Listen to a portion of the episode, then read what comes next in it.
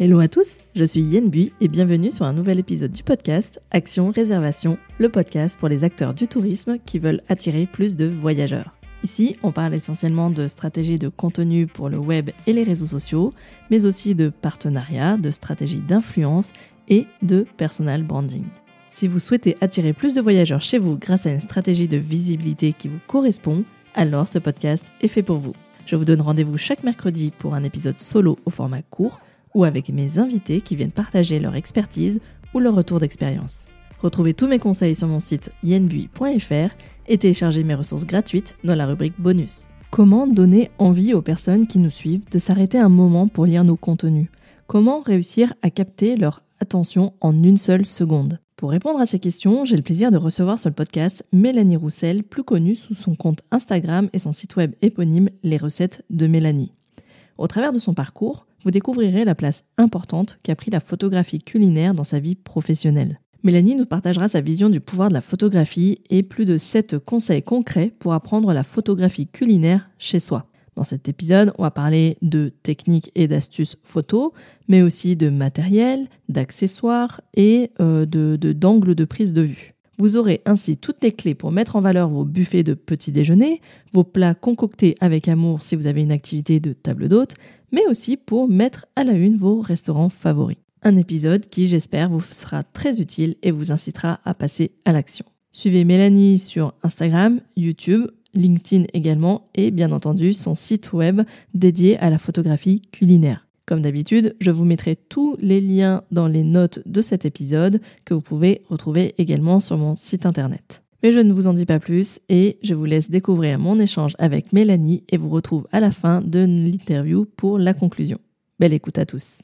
Hello Mélanie, j'avais déjà partagé dans un de mes carnets d'inspiration food ton superbe travail de photographie culinaire et aujourd'hui, je suis vraiment ravie de t'accueillir pour de vrai sur le podcast pour parler de ton sujet de prédilection. Alors, est-ce que pour commencer, tu peux nous raconter ton parcours avec la photographie culinaire? Est-ce que c'est une passion que tu as décidé de développer? Comment est-ce que cette aventure, elle a, elle a démarré en fait? Alors en fait, tout a commencé avec mon blog de cuisine. Donc j'ai un blog de cuisine qui s'appelle les recettes de mélanie.com et j'ai créé ce blog parce que j'étais passionnée de cuisine et j'avais envie de partager mes recettes. Et euh, à l'époque, je connaissais absolument rien à la photo et encore moins à la photographie culinaire. Je ne savais même pas que c'était quelque chose qui existait. Mais en fait, euh, je me suis vite rendu compte que les photos étaient vraiment très importantes sur un blog de cuisine puisque finalement, euh, il n'y a, que les photos qui peuvent donner envie de, bah, de lire la recette en entier, de la reproduire. S'il n'y a pas de photo ou la photo donne pas envie, les gens vont pas avoir envie de tester la recette, même si la recette est très bonne. Donc, mmh. euh, je me suis dit qu'il fallait que euh, j'améliore mes photos parce que, bah, après tout, quand on passe beaucoup de temps euh, alimenter un blog de cuisine, le but c'est pas qu'il soit lu uniquement par notre famille, c'est que quand même les, recettes soient reproduites par par d'autres personnes. Et donc, c'est comme ça que j'ai commencé à m'intéresser à la photo et puis on m'a offert un réflexe. Donc là, ça, m'a vraiment donné envie d'aller plus loin. Et en fait, petit à petit, en apprenant un peu en autodidacte, je me suis découvert une passion pour la photographie, en particulier la photographie culinaire. Et aujourd'hui, je dirais même que j'adore cuisiner, mais j'adore encore plus la photographie culinaire. Donc c'est comme ça que cette passion est née et que du coup, j'en ai fait mon métier aujourd'hui.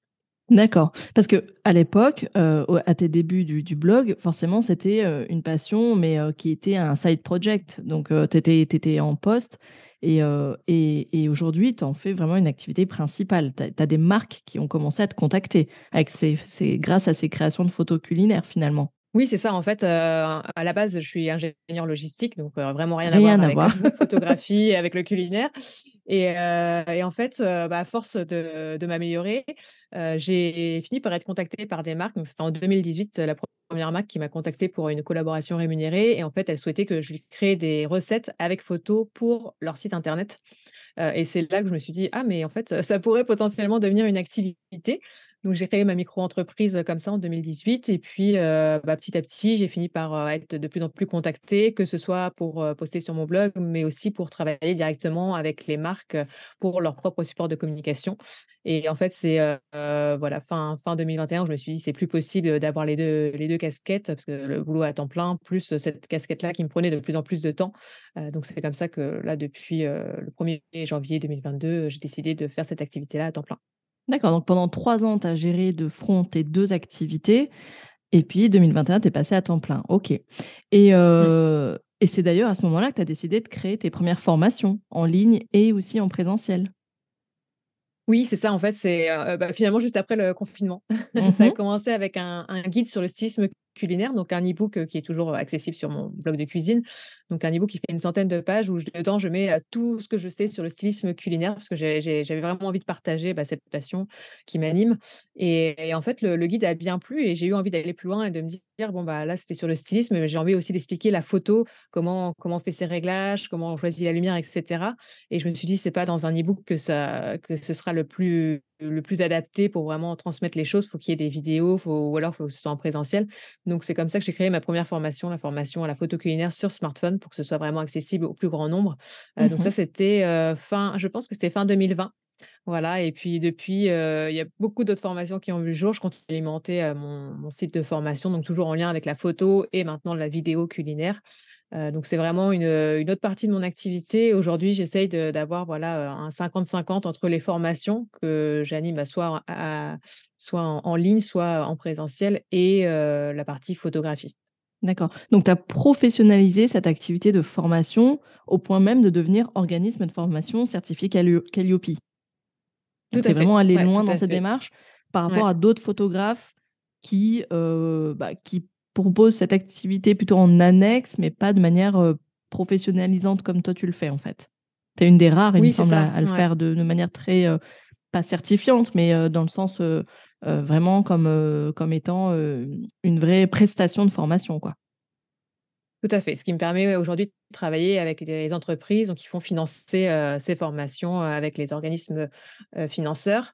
ouais, j'ai vraiment voulu faire en sorte que ce soit comme une école en ligne de formation à la photo culinaire. Donc, pas seulement proposer juste une seule formation, mais vraiment pouvoir accompagner les élèves de leur début à, s'ils le souhaitent, à leur professionnalisation, à ce qu'ils deviennent photographes, ah culinaires s'ils le souhaitent.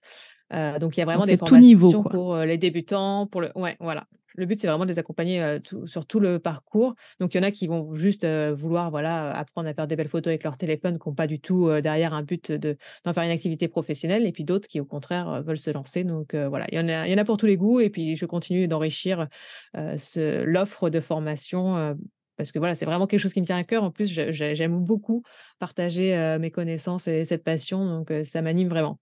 Ça s'entend en tout cas. et du coup, bon, comme tu disais, ça peut être des amateurs, mais ça peut aussi être donc des créateurs de contenu culinaire comme toi à l'époque, euh, des blogueurs, euh, des restaurateurs aussi, euh, éventuellement qui participent à tes formations.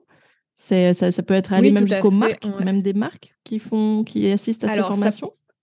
Ça, peut être des petites marques, voilà, des petites marques ou des restaurateurs qui n'ont pas forcément le budget pour faire appel à un photographe culinaire sur du long terme. Parfois, ils vont peut-être faire appel à un photographe pour le lancement, mais voilà, s'ils mettent à jour leurs produits régulièrement, qu'ils ont envie de photos qui sont liées à la saison, voilà, ça demande d'avoir de nouvelles photos régulièrement et bah, faire appel à un photographe culinaire, c'est un budget. Donc, pour une marque qui se lance ou un restaurateur, ça peut être compliqué. Donc, j'en ai qui se sont effectivement inscrits à mes formations pour pouvoir le faire en interne. après, il faut savoir que voilà, il y, a les avantages et inconvénients de faire appel à un et ou de le faire soi-même. Quand on le fait soi-même, il faut être prêt à investir du temps parce que mmh non seulement, bah, effectivement, il faut suivre la formation, mais il faut également beaucoup pratiquer ensuite pour, pour bah, acquérir toutes les connaissances que l'on peut voir lors de la formation. Donc, ça demande déjà d'avoir un, intérêt pour la photo parce que si c'est quelque chose qui ne nous intéresse pas du tout, on n'a pas la patience, ouais, on, voilà, ça ne va, pas, ça va pas marcher. Sans parler du budget euh, d'un point de vue matériel, en plus, quand on internalise. C'est un budget qui, peut euh, vite euh, grimper, finalement, aussi, si on décide de tout faire versus faire appel à un, prestataire, un photographe professionnel. Quoi. Il y a aussi il y a toujours cette question de voilà, à quel, est trouver l'équilibre pour arriver à se constituer une banque d'images intéressante pour pouvoir être présent de manière très régulière, par exemple sur les réseaux sociaux ou sur son site web, euh, voilà, effectivement, euh, c'est la question que se posent beaucoup euh, bah, mes auditeurs, hein, des hébergeurs touristiques. Et du coup, c'est la raison pour laquelle aujourd'hui j'ai fait appel à ton expertise pour partager avec les auditeurs qui nous écoutent ta vision de la photographie dans une phase de découverte, de séduction de ses prospects. C'est-à-dire que pour les hébergeurs qui nous écoutent, que peut représenter finalement la photo en termes d'attractivité, selon toi? Bah, pour moi, c'est extrêmement important. C'est pour moi, c'est aussi important que les avis. C'est vrai qu'aujourd'hui, les avis comptent pour beaucoup quand on réserve quelque chose. Moi, je sais qu'à titre personnel, quand je réserve mes vacances, je vais accorder premièrement l'importance aux photos parce que s'il n'y a pas de photos, déjà, ça ne m'inspire pas confiance. Ou si les photos, elles n'ont pas envie, ça fait pas très professionnel. En fait, on sent que l'établissement, bah, il s'est pas forcément investi dans les photos. Et entre deux établissements qui vont proposer le même type de prestations, avec le même type d'avis, s'il y en a un qui, a de superbes photos qui donnent envie et l'autre qui, les photos, bah voilà, elles sont prises dans de mauvaises conditions. On voit que ça a été fait avec un téléphone sans connaître rien à la photo. Euh, je vais choisir forcément celui qui aura les photos qui donneront plus envie, même si au final les prestations sont les mêmes et peut-être même que celui qui a les moins bonnes photos aura une meilleure prestation. Mais les photos, c'est extrêmement important parce que, encore une fois, c'est un peu comme sur le blog de cuisine. Finalement, quand les personnes vont réserver leurs vacances, elles vont pas se rendre sur place, voir comment c'est elles vont du coup se fier uniquement aux photos, aux avis, alors peut-être à la description, mais je pense que, enfin en tout cas dans mon cas, je me fie surtout à voilà, ce qui est écrit dans les avis et aux photos et un peu moins à ce, que, ce qui peut être écrit, écrit pardon, par l'hébergement. Et donc pour un hébergeur qui, a, qui vient de commencer, qui n'a pas forcément beaucoup d'avis, les photos, c'est indispensable. ouais. Et comme tu l'as dit, en fait, sur un secteur qui est quand même très concurrentiel, tu te balades sur une plateforme Airbnb ou Booking pour chercher un, hébergement. Hein. Ton exemple, quand, tu es parti en vacances la dernière fois, j'imagine que ça a été ton cas. C'est qu'au-delà, avant même d'aller voir le descriptif, comme tu dis, de comparer des hébergements, bah, en fait, il faut avoir envie d'aller cliquer. C'est-à-dire que sur des pages où il y a des noms, enfin des centaines de résultats, qu'est-ce qui fait que tu cliques ou pas sur certaines de ces annonces parce que tu vas pas toutes les ouvrir une par une en fait. Donc, mmh. qu'est-ce qui donne envie déjà ne serait-ce que de cliquer pour en savoir plus? Et c'est effectivement en ça où la photo, euh, clairement, bah, elle vient euh, faire pencher la balance, quoi. Clairement. Oui, c'est clair. Et, du coup, si, si, certains veulent faire appel à un photographe professionnel bah, pour valoriser leur location saisonnière, et qui, comme tu l'as dit, c'est finalement pas une option, ça peut devenir aussi des contenus qui sont plus axés sur la découverte de la région. Quel conseil tu donnerais si on veut mettre en avant, d'un point de vue culinaire, parce que c'est le sujet qui t'intéresse, hein, comment on peut mettre en avant son buffet de petit déjeuner, par exemple, ou c'est confitures maison parce qu'on fait des confitures maison, ou parce que on fait notre propre pain, ou parce qu'on est table d'hôte. comment est-ce qu'on, quels seraient tes conseils pour améliorer la photographie culinaire chez soi? Alors, euh, moi, je dirais le, plus gros point, le point le plus important, ça va être la lumière. Donc, surtout, premier conseil, on n'utilise surtout pas le flash de son appareil photo de son téléphone. On éteint toutes les lumières à la maison. Donc, pour le photo culinaire, vraiment, la lumière euh, artificielle des ampoules domestiques, c'est vraiment à éviter parce qu'elle va avoir une teinte soit chaude, donc soit jaune, soit bleue, au contraire froide. Ça fait vraiment pas naturel. Donc, idéalement, on utilise la lumière naturelle. Euh, si on peut, on se place le plus proche possible de la fenêtre ou dehors mais on va utiliser plutôt une lumière douce, c'est ce qui sera le plus facile à, maîtriser quand on débute. Donc une lumière douce, c'est quand on a un ciel qui est nuageux, par exemple, on va pas avoir la lumière directe du soleil avec du coup des ondes très dures. La lumière douce, ça va vraiment créer quelque chose de flatteur pour le sujet. Donc si on se met dehors et que le ciel est nuageux, c'est parfait. Ou alors s'il y a un soleil, on peut se mettre sous un parasol à l'ombre des arbres. Et si on est en intérieur, on va se mettre le plus proche possible d'une fenêtre, pareil sans avoir la lumière dure directement. Donc soit on pourra utiliser un voilage blanc pour adoucir la lumière si on exposé plein sud et qu'il y a un grand soleil, soit se placer plutôt à une fenêtre exposée nord ou nord-est où on n'aura jamais la lumière directe. Donc ça, la lumière, c'est vraiment le point qui fait pour moi 70% du travail. Donc après, peu importe le matériel que l'on va utiliser, si déjà on a une bonne lumière, on a beaucoup d'avoir une photo qui sera réussie. Après, un autre conseil, ça va être de faire attention à l'angle de prise de vue. Donc ça, ça va vraiment dépendre de notre sujet. Euh, si on veut montrer par exemple une table de buffet, donc on peut euh, peut-être prendre une photo vue de dessus pour montrer euh, l'intégralité de la table. Alors ce qui n'est pas toujours évident, mmh voilà. Donc parfois ça demande de monter sur une chaise ou un escabeau pour avoir suffisamment de recul si on a un sujet qui est plus haut que large, par exemple un pot de confiture, un burger ou je ne sais pas, enfin voilà, quelque chose de mmh plus haut, on pourra utiliser plutôt un angle de face. Et au contraire, si le sujet est plat comme une crêpe, une tarte, plutôt un angle vu de dessus. Et puis si on veut montrer à la fois le devant du sujet et le dessus, l'idéal ce serait d'avoir son appareil photo, son téléphone incliné pour pouvoir montrer les deux. Donc ça, ça peut être le cas, par exemple, si on fait une boisson et on veut montrer à la fois l'intérieur du verre et la décoration que l'on a fait sur le dessus du verre. Donc vraiment se poser la question, bah, c'est quoi que je prends en photo? Est-ce que bah, c'est juste mon pot de confiture? Est-ce que c'est ma table en entier? Et quelle est quel va être l'angle qui va finalement mieux le mettre en valeur? Après, une autre, un autre conseil, c'est d'éviter de centrer son sujet. Ça, c'est l'erreur des débutants. souvent, on va mettre son sujet en plein milieu. Quand on fait un portrait aussi, on met le sujet en plein milieu. Et en fait, on va tout de suite avoir plus, enfin, une photo qui aura plus d'intérêt quand on va décentrer son sujet. Donc là, ce que je conseille aux personnes, si elles prennent leurs photos avec leur téléphone, ça va être d'activer la grille. Mmh. Donc que ce soit sur iPhone ou Android, on peut aller dans les paramètres, euh, activer la grille et donc là on fait apparaître la grille des tiers. Donc la grille des tiers, c'est euh, ça fait partie de la composition de la règle des tiers, qui est la règle de composition la plus couramment euh, utilisée en peinture, mmh au cinéma, en photographie, et qui consiste à placer son sujet soit sur une des lignes qui apparaît sur la grille, soit sur un des points d'intersection. Mmh et donc finalement à décentrer son sujet, et c'est ce qui permet d'avoir quelque chose d'un peu plus intéressant qu'un sujet mis au milieu. C'est ce qui donne de la profondeur, cette règle des tiers finalement c'est de laisser un peu d'espace aussi euh, à côté du sujet. Euh, euh, je le vois sur les paysages, par exemple, ou sur les portraits, effectivement, quand tu, prends la photo de quelqu'un en portrait, c'est vrai que c'est de, laisser la place au, regard, en fait, sur le côté, enfin, vous regardez d'aller dans le, dans le sens du regard, par exemple, et ça, ça, ça, fait travailler l'imaginaire. Ouais. C'est quelque chose qui plaît à l'œil, en fait, inconsciemment donc, le, but de la composition, c'est de faire en sorte qu'on utilise des petites astuces, des règles qui vont nous permettre de savoir où placer notre sujet et qui vont plaire au regard, qui vont attirer le regard vers le sujet. Puisque le but, en fait, quand on prend une photo, quelle qu'elle soit, c'est que le regard il soit attiré en premier par le sujet, qu'il soit pas distrait par d'autres éléments. Donc, une autre astuce, d'ailleurs à laquelle je pense là, c'est éviter d'utiliser des choses qui vont être avec des motifs si ce n'est pas notre sujet. Par exemple, je reprends le pot de confiture parce que souvent dans les tables d'hôtes, euh, les gens font leur propre confiture. Euh, si on prend le petit pot de confiture, bah, à côté, on va éviter de mettre une assiette qui va être euh, rouge à, carreaux parce qu'on va voir l'assiette d'abord, on va envie de regarder l'assiette plutôt que de regarder le pot de confiture. Donc, essayez plutôt d'utiliser des choses dans les tons neutres autour qui vont éviter de distraire le regard du sujet.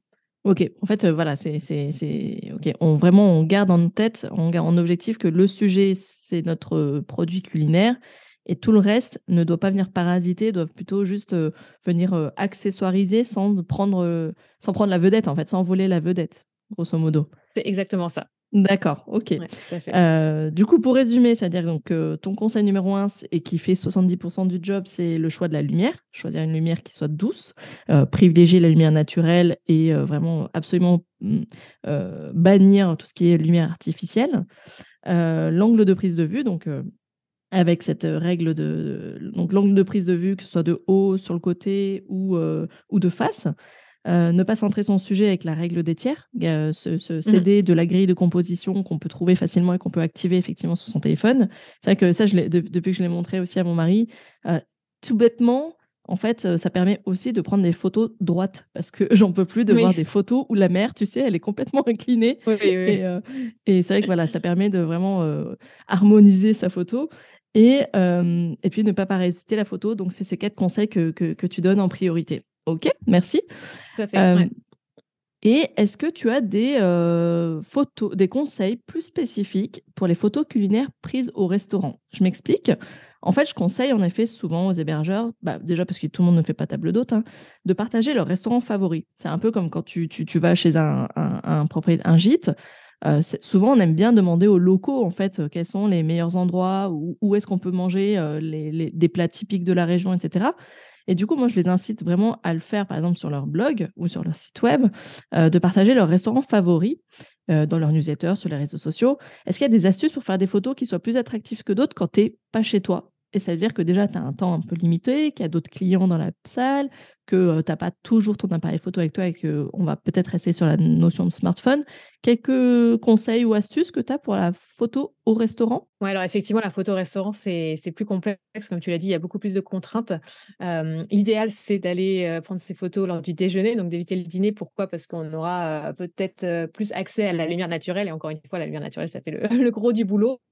donc, si on peut faire ces photos lors du déjeuner, donc se mettre proche d'une fenêtre, encore une fois, pour pouvoir bénéficier de la lumière naturelle. Par contre, c'est pas toujours le cas. Donc, si on y est lors du dîner et qu'on a uniquement la lumière du restaurant, la petite astuce, ça peut être de, passer ensuite à la retouche. C'est vrai que j'en ai pas parlé tout à l'heure, mais je conseille aussi d'utiliser une application de retouche pour faire en sorte que la photo, elle ressemble à ce qu'on a vu lors de la réalité ou qu'elle soit un petit peu améliorée. Pour moi, c'est vraiment l'étape finale de la photo. et du coup, quand on prend ces photos en lumière artificielle, une lumière que l'on ne maîtrise pas, ça va être d'utiliser la balance des blancs sur mmh l'application de retouche. Donc, la balance des blancs, c'est composé généralement de deux curseurs, la température et la teinte. Et le but, c'est vraiment de faire en sorte que les blancs apparaissent blancs. Donc, quand on va être dans un restaurant avec une lumière un peu chaude, on peut avoir la photo qui va avoir une teinte un peu jaune. Et mmh dans ce cas-là, on va déplacer le curseur de la température vers le bleu pour rééquilibrer, essayer d'enlever cette teinte jaune et du coup d'avoir quelque chose d'assez neutre. Et vice-versa, si l'ambiance était plutôt froide, ben, on va plutôt aller vers le jaune D'ailleurs, la petite astuce aussi, quand on va vers le jaune, ça donne une teinte chaude à notre image. Donc, si on veut faire des photos plutôt en, en automne et avoir cette ambiance un peu cocooning, on peut jouer légèrement sur la température mmh aussi sur nos photos pour avoir ce côté un petit peu chaleureux donc ça, c'est une des astuces. Après, voilà, au restaurant, bah, on n'a pas adressé le plat, on ne peut pas choisir la vaisselle que l'on va utiliser. On peut quand même choisir l'angle de prise de vue en fonction de, de, bah, l'assiette. si c'est une assiette creuse, bien sûr, on va plutôt privilégier un angle de vue de dessus ou légèrement incliné. Mais voilà, regardez encore une fois le sujet et voir quel est l'angle qui va le mieux, mieux le mettre en valeur. Et finalement, essayer de réappliquer les conseils que j'ai pu donner précédemment, même si voilà, on est moins libre de faire ce que l'on souhaite au restaurant. On est plus sous la contrainte. Et est-ce que toi, tu humaniserais les photos prises au restaurant avec, par exemple, bah, tu manges à plusieurs. est-ce que tu, tu, restes assis à ta, à ta, place et on voit plus ou moins les mains de la personne qui t'accompagne si tu es, si, bah, si es, par exemple à deux ou à, ou à quatre. Est-ce que tu, par exemple, demandes au serveur de, bah, de poser sans être forcément pris de visage, mais ses mains qui tiennent le plat? Enfin, Est-ce que tu, tu, tu, mettrais une touche d'humain sur ces photos ou pas, toi, quand tu es au restaurant? Ah oui, ça, ça peut être très intéressant, même à la maison, quand on fait ses photos à la maison, ajouter une touche d'humain, ça, ça, ça, humanise vraiment la photo et ça permet aux gens de, de, comment dire de, se mettre à la place en fait de la personne qui prend les photos. Ça rend les choses beaucoup plus vivantes donc c'est toujours intéressant effectivement. Alors on évite de mettre les, les visages que ce soit le visage des serveurs ou des autres clients mais juste les mains. Du coup ça permet justement aux personnes de, vraiment se mettre à la place des autres. Donc ça, peut être très intéressant. Le côté humain moi c'est soit le côté humain ou soit le côté action c'est quelque chose que j'aime beaucoup dans mes photos parce que je sais que ça, plaît aussi plus ça plaît aussi plus aux gens ouais. Ouais, d'accord. Ça, donne un petit côté un peu immersif, finalement, surtout au restaurant où tu te dis, tiens, ça pourrait être moi, ou je me vois. En fait, je me projette, je me vois, effectivement. je me vois, je vois, par exemple, le serveur qui, je m'imagine le serveur qui m'amène mon plat, quoi. Surtout si le plat, il est waouh. Ok, d'accord. eh bien, merci encore pour ces astuces, parce que c'est vrai que la question du restaurant, elle n'est pas évidente. Moi-même, hein, j'aime bien en faire. Euh, tu vas pas euh, venir, bah, comme on disait tout à l'heure, tu vas pas venir monter sur la chaise au restaurant, tu vois, faire des photos de dessus. C'est un peu plus complexe, quoi. Après, tu, tu, peux, si, bah, après, tu peux très bien te dire, je m'en fiche et je le fais, quoi. Mais, euh, mais voilà, après, c'est. Et, et, et puis voilà, se pose aussi la question est-ce que on demande au restaurant de jouer le jeu avec nous? Est-ce qu'on ne demande pas au restaurant de jouer le jeu et on fait ça dans notre coin? Voilà, il y a, deux écoles là-dessus. Hein. Je ne sais pas comment euh, toi tu ferais. Euh, est-ce que tu, tu, ferais ça un peu en douce ou est-ce que tu, en tant qu'hébergeur, ton conseil, ce serait peut-être de dire euh, bah, c'est le moment de faire une collab en fait? Toi qui as l'habitude de faire des collaborations, est-ce que finalement ce serait pas une manière comme une autre de faire une collaboration quoi?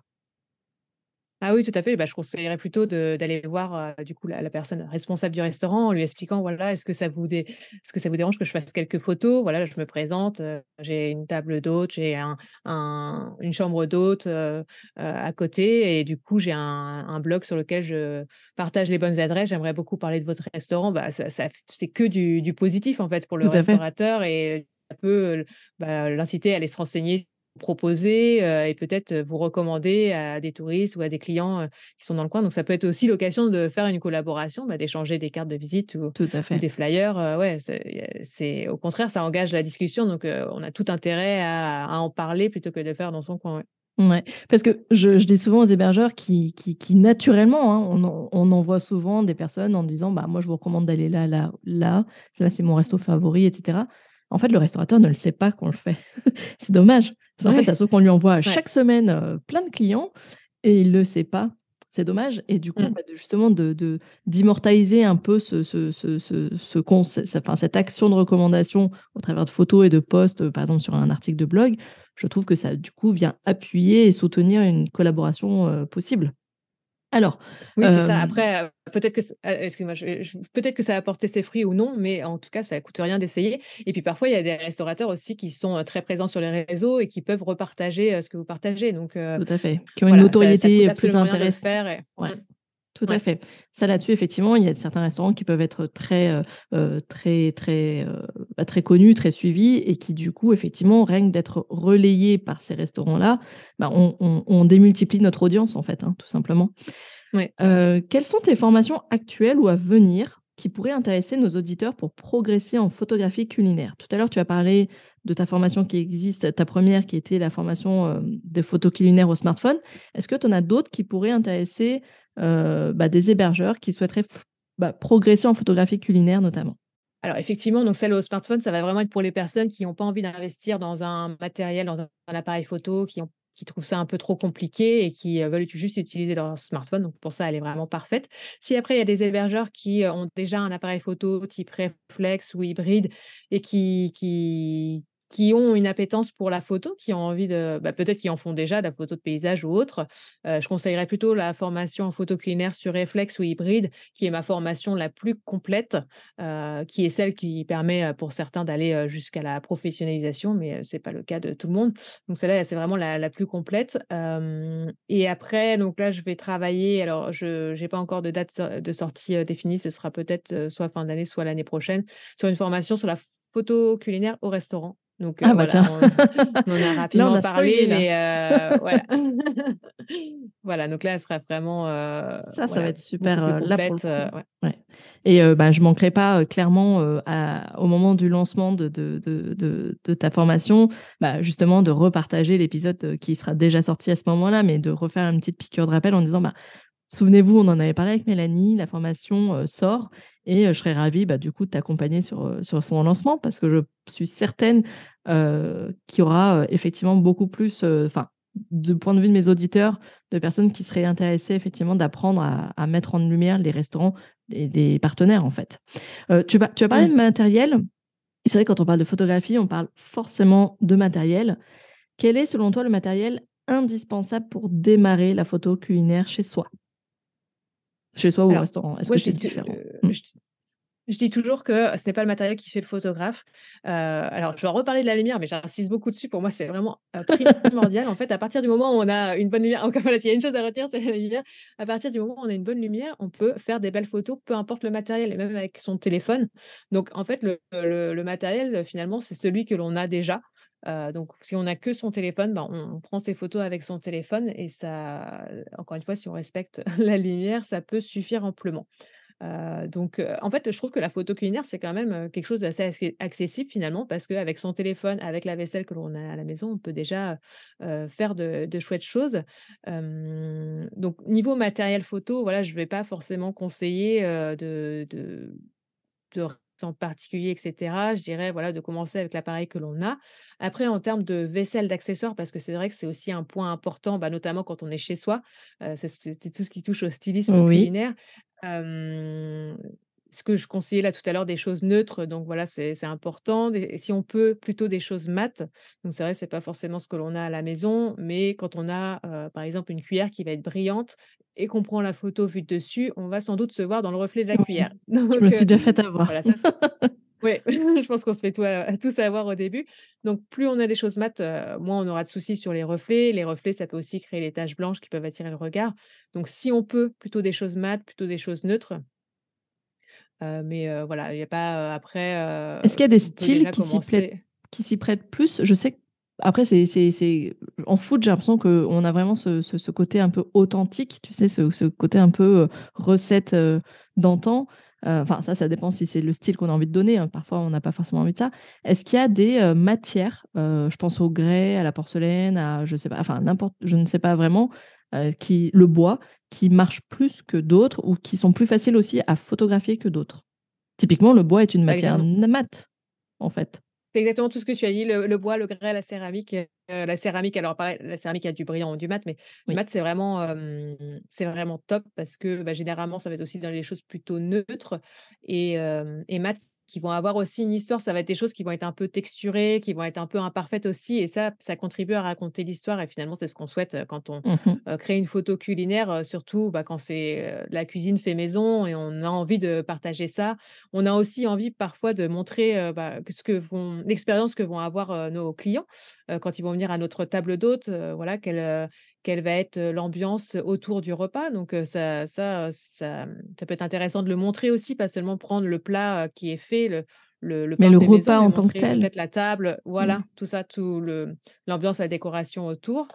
ça permet de, de, de, donner des informations qui vont être utiles à la personne qui se renseigne et le bois, le bois fonctionne très bien. Le bois est souvent utilisé en photo culinaire. Après, ça peut être aussi dans les choses mates, ça peut être du béton. Il y a des carreaux de carrelage aussi, des grands carreaux de carrelage ou du mmh parquet aussi qui, voilà, si on peut se mettre directement au sol quand on prend une assiette en photo. c'est ce que je ça fais peut, ça, peut, ça peut faire l'affaire. Parfois, c'est plus intéressant que, que, le plan de travail qui peut être un peu brillant ou qui n'est pas à côté de la fenêtre. Enfin, voilà. Ouais, ou qui est en plastique, enfin pas en plastique, mais en, en mélaminé. Et puis du coup, bon, bah voilà, c'est pas, ça fait pas, ça fait pas, ça fait pas naturel réellement, quoi. Et, mmh, et, mmh. et, du coup, pour la vaisselle, pour le coup, on a souvent de la vaisselle en inox qui, du coup, est brillante. Enfin, il y a, y a, de l'inox ancien, comme tu disais, ou de la découverte en argent. Ou Est-ce qu'il y a un type de vaisselle, enfin de couvert que tu privilégies aussi? Alors, les couverts, il y a, pour avoir des choses mates, il y a deux possibilités. Soit on achète des choses qui sont mates neuves. donc là, moi, je recommande Monoprix ou H&M. mais Monoprix, je trouve que c'est vraiment pratique parce qu'ils ont des, des, couverts qui sont mat et qui peuvent s'acheter à l'unité. Donc, ça ne demande pas d'acheter la collection entière. Si on veut juste avoir voilà, une, une cuillère, une fourchette, un couteau qui soit mat pour les photos, c'est vraiment très Ah, abordable. c'est top, ça, comme Et sinon, il y conseil. a... sinon, il y a autre chose, c'est les brocantes ou les brocantes ou Emmaüs ou les vides-greniers où là, on va pouvoir acheter des, des choses en argent patinées par le temps. moi, Mmh. j'aime beaucoup parce que bah, c'est très joli. Généralement, c'est des, des couverts qui sont sculptés et qui n'ont plus ce côté brillant et qui, du coup, racontent aussi vraiment une histoire sur une table en bois. tout de suite, ça, ça a du cachet. ça, j'ai- j'aime beaucoup utiliser ce type de couvert. Puis c'est pareil, ça fait vraiment trois fois rien en brocante. D'accord. Effectivement, bah, tu vois, c'est drôle que tu parles de la brocante parce que je perçois chez, chez, les hébergeurs qui, qui, nous écoutent un vrai euh, attrait pour bah, la déco. hein. Forcément, c'est des gens qui aiment la déco, qui aiment accueillir et qui euh, souvent aiment faire de la récup ou, et du coup font pas mal de brocantes. Et, euh, et on se travaille vraiment de, de, l'authenticité, de raconter une histoire, effectivement. Donc je pense que le côté brocante, ça va, ça va parler. Et c'est vrai que je n'y avais pas pensé, je t'avoue, à la brocante. Enfin, cela dit, j'y ai pensé d'une manière ou d'une autre. C'est que je- des fois, quand je vais faire des photos, euh, je pars euh, chez euh, la mamie et je vais faire un peu. euh, je vais, j'ouvre les placards, tu sais, les vieux vaisseliers et je récupère ce dont j'ai besoin. Mmh. Mais et c'est vrai qu'il y a parfois des, des, des, des- couverts en argent qui marchent très très bien. Merci pour ces conseils. Ouais. Effectivement, Monoprix, tu vois, j'y avais pas pensé du tout. Je, enfin, je, je, j'avais pas du tout pensé. Donc c'est, c'est, c'est chouette.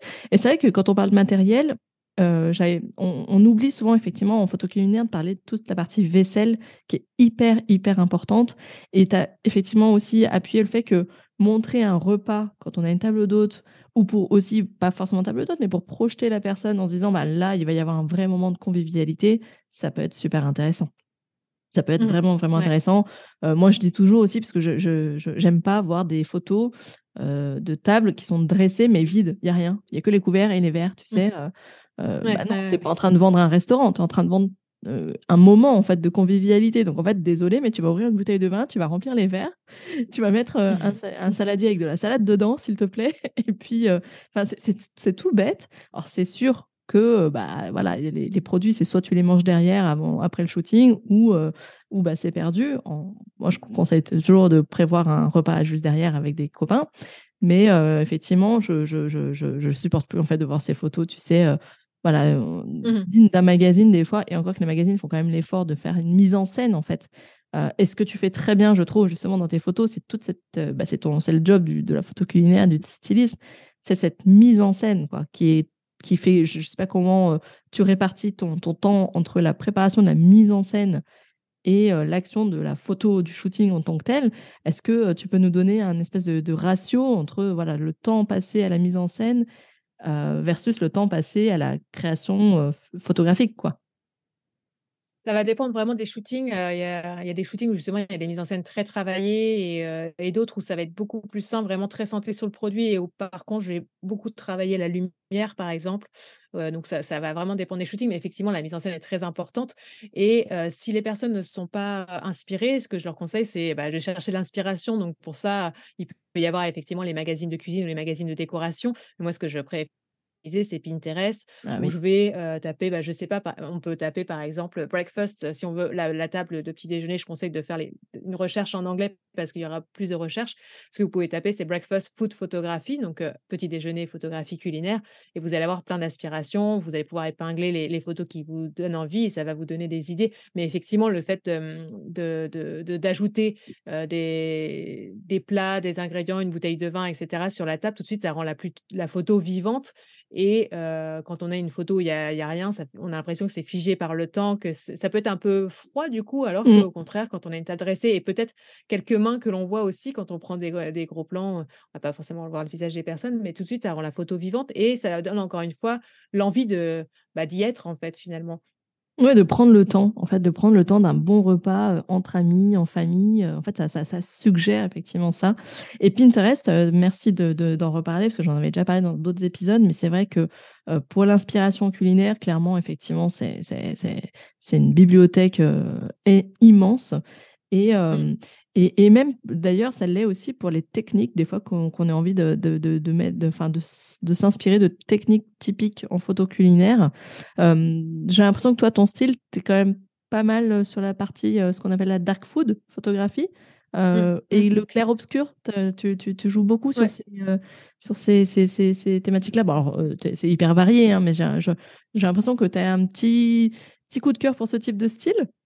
Mais, ouais, surtout en, sur un tour en automne-hiver. Le clair-obscur, c'est vrai que je vais, en automne-hiver, c'est ce que je vais utiliser le, plus. J'adore, c'est très artistique, j'aime beaucoup. C'est inspiré de la peinture. Et, mais par contre, là, tu vois, en été, je vais plutôt jouer vraiment sur les ombres, la lumière et les ombres, utiliser de la lumière dure. Donc, ce que je conseillais pas forcément tout à l'heure, mais parce que c'est quand on débute, ça peut être un peu difficile. Mais moi, j'aime beaucoup voilà, utiliser la lumière dure et jouer avec les ombres, donc créer des ombres qui vont donner l'impression qu'on est en extérieur ou tout de suite donner ce côté Donc voilà, ça va vraiment dépendre de la saison.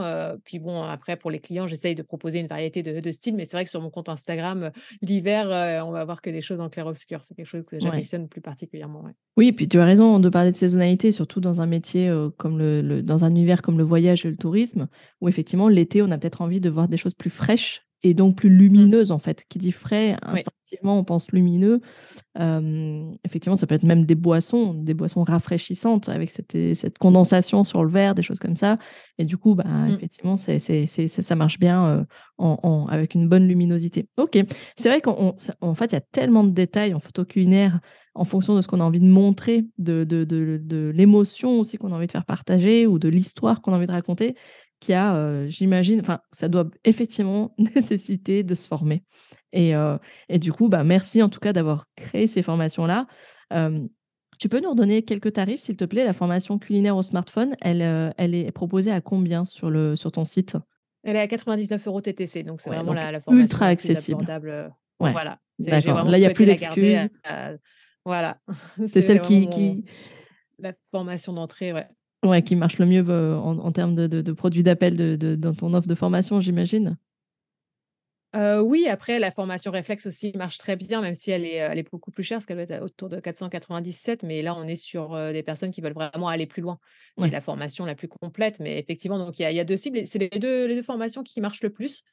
mais effectivement, voilà, sur smartphone, il n'y a pas de question à se poser vu le prix. c'est c'est largement rentabilisé vu le contenu qui est à l'intérieur. D'accord, ok. Et d'ailleurs, euh, une toute dernière question et après je te laisse tranquille. Euh, est-ce que les photos coulisses sont des photos qui, d'après toi, marchent le mieux ou pas? C'est-à-dire que entre une photo où euh, on voit, par exemple, la personne s'affairer, je pense aux, personnes qui font table d'hôte, hein, est-ce que ça marcherait mieux, d'après toi, de proposer des photos où on voit le propriétaire du gîte en train de mettre en place la table du petit déjeuner, en train de préparer le buffet ou en train de confectionner, plutôt que bah, la table terminée, le côté euh, en cours, donc work in progress, ou plutôt le côté fini, abouti, prêt à, manger? Qu'est-ce que tu aurais tendance à conseiller euh, dans cet univers-là? Je pense que les deux sont intéressants les deux vont pas avoir le même objectif. c'est vrai que la photo finie, bah, ça, peut être intéressant sur bah, le site de ou Airbnb ou le site de l'établissement pour montrer voilà ce à quoi s'attendent les gens. Et par contre, la photo coulisses, ça peut être intéressant plus bah, sur un blog, sur les réseaux, si les personnes sont présentes sur les réseaux. C'est vrai qu'on aime bien voir en story ou autre les coulisses parce qu'on se dit, bon, bah, il y a quelqu'un derrière, ça humanise en fait. On voit qui est derrière, on voit comment c'est fait. Ça, ça, permet vraiment d'en savoir plus en fait sur la, chambre d'hôte et puis de, de voir que c'est c'est authentique en fait et que c'est pas mmh juste voilà, un plat qui a été réchauffé au micro-ondes, mis sur la table par exemple, que derrière, la personne a passé du temps à cuisiner, qu'elle a cuisiné avec amour, etc donc ça, ça peut vraiment bah, permettre de personnaliser l'établissement. Donc c'est très intéressant.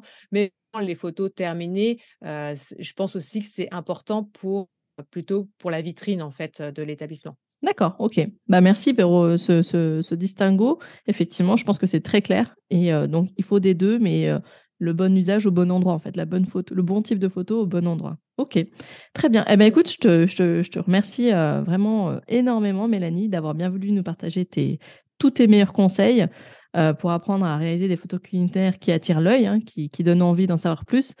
comme tu dis, quand on avait préparé le, notre interview, c'est de qui donne envie de manger avec les yeux. Et j'aime bien cette expression. J'avais envie de, la replacer un petit peu dans le, contexte. Eh ben, merci beaucoup comme, euh, bah, d'habitude, hein, je mettrai toutes les notes euh, et les liens donc, de tes formations dans euh, la description de cet épisode d'interview, cet épisode du podcast. Et bah, écoute, j'ai hâte, n'hésite pas à revenir vers moi, à me faire signe quand tu auras sorti ta nouvelle formation, des photos au restaurant, parce que bah, clairement, pour moi, c'est un sujet qui intéressera clairement mes auditeurs. Et, euh, et puis moi-même d'ailleurs. et, euh, et puis voilà, euh, n'hésite pas à, voilà, à revenir vers moi à ce moment-là. Encore un grand, grand merci à toi, Mélanie, d'avoir accepté de, de, venir. Je sais que tu es très, très prise. Euh, j'imagine aussi fatiguée parce que tu viens de sortir d'un gros événement ce week-end où tu as animé énormément d'ateliers. Voilà, merci pour ta pédagogie, merci pour tes conseils et ta générosité, bien évidemment. Je te dis à très bientôt. Merci beaucoup, Yen. À bientôt. Et voilà mes chers amis, cet épisode est désormais terminé. J'espère qu'il vous a plu, que mon échange avec Mélanie vous a donné envie de passer à l'action et d'en savoir plus sur la photographie culinaire. Je tiens aussi à m'excuser pour la qualité du son pour cet épisode. On a eu quelques, euh, quelques bugs d'un point de vue euh, connexion Wi-Fi. Euh, comme on enregistre à distance, ça arrive. J'ai essayé de les rattraper au montage, mais je n'y suis pas parvenue parfaitement comme je l'aurais aimé. Mais en tout cas, j'espère que ça n'a pas trop perturber euh, votre écoute. Retrouvez, comme je l'ai annoncé, tous les liens vers les formations de Mélanie directement dans les notes de cet épisode, mais vous pouvez aussi, euh, si vous êtes en voiture par exemple, les retrouver sur mon site yenbui.fr. N'hésitez pas à me laisser une note ou un commentaire sur la plateforme d'écoute de votre choix pour me dire si ce type de sujet vous intéresse particulièrement et si vous aimeriez que euh, j'en traite euh, d'autres sur la thématique de la photographie par exemple, sur la manière de mettre en avant son territoire. N'hésitez pas à me le faire savoir. Et enfin, si vous souhaitez recevoir chaque lundi une bonne dose de motivation dans votre boîte mail, je vous invite à vous abonner à ma newsletter dans laquelle je vous partage chaque semaine des inspirations, des idées, des conseils, des astuces, quelques, euh, quelques infos et bons plans en avant-première euh, et, voilà, tout un lot de, bonnes énergies qui vous attendent chaque lundi dans votre boîte mail. Quant à moi, je vous retrouve la semaine prochaine pour un nouvel épisode du podcast Action Réservation. Et d'ici là, portez-vous bien. Ciao ciao